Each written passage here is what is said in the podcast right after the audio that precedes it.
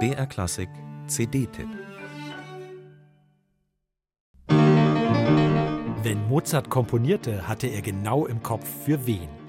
Die zwei Klavierkonzerte auf diesem tollen Album sind für zwei große Pianistinnen geschrieben.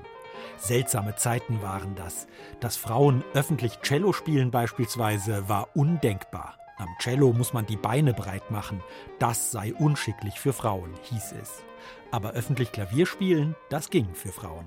Sogar sehr gut. Jedenfalls solange sie unverheiratet waren.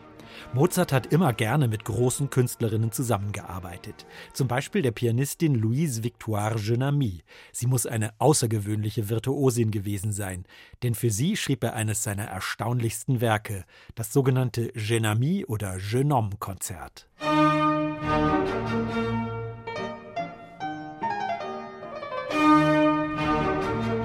Dass ein Klavierkonzert so beginnt, war damals revolutionär.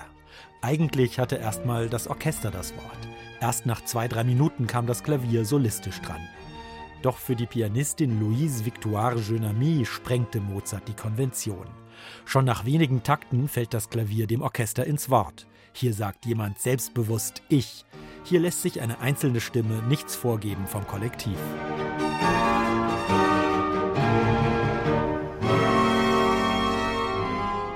Und revolutionär geht es weiter. Der langsame Satz ist wie eine tieftraurige Opernszene und das Finale schachtelt einfach zwei Sätze mit unterschiedlichem Takt ineinander.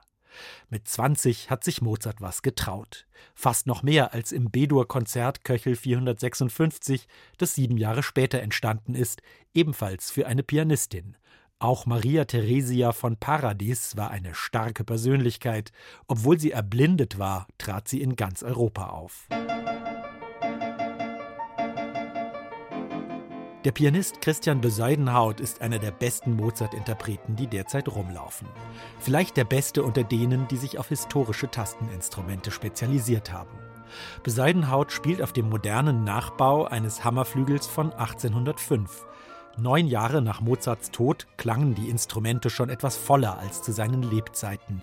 Aber sie haben immer noch die faszinierende Reaktionsschnelligkeit und Farbenfülle der Hammerflügel, die Mozart kannte. Moderne Steinways, so schön sie klingen, haben ja einen entscheidenden Nachteil bei Mozart. Man kann darauf nie so laut spielen, wie es geht, weil das für diese Musik viel zu fett und brutal klingen würde. Deswegen wirkt Mozart auf modernen Flügeln oft arg lieb und wohlerzogen. So war er nicht. Auf einem Hammerflügel kann man dagegen hemmungslos Fortissimo spielen, einfach richtig zulangen. Und es passt.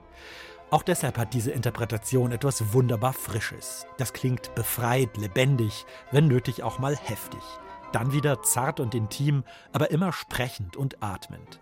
Das Freiburger Barockorchester ist ein wacher Dialogpartner, der auf Besäudenhauts Impulse inspiriert antwortet. Kein Streichel-Mozart, sondern einer, der sich unerhörte Dinge traut, weil er von großen Pianistinnen inspiriert wurde.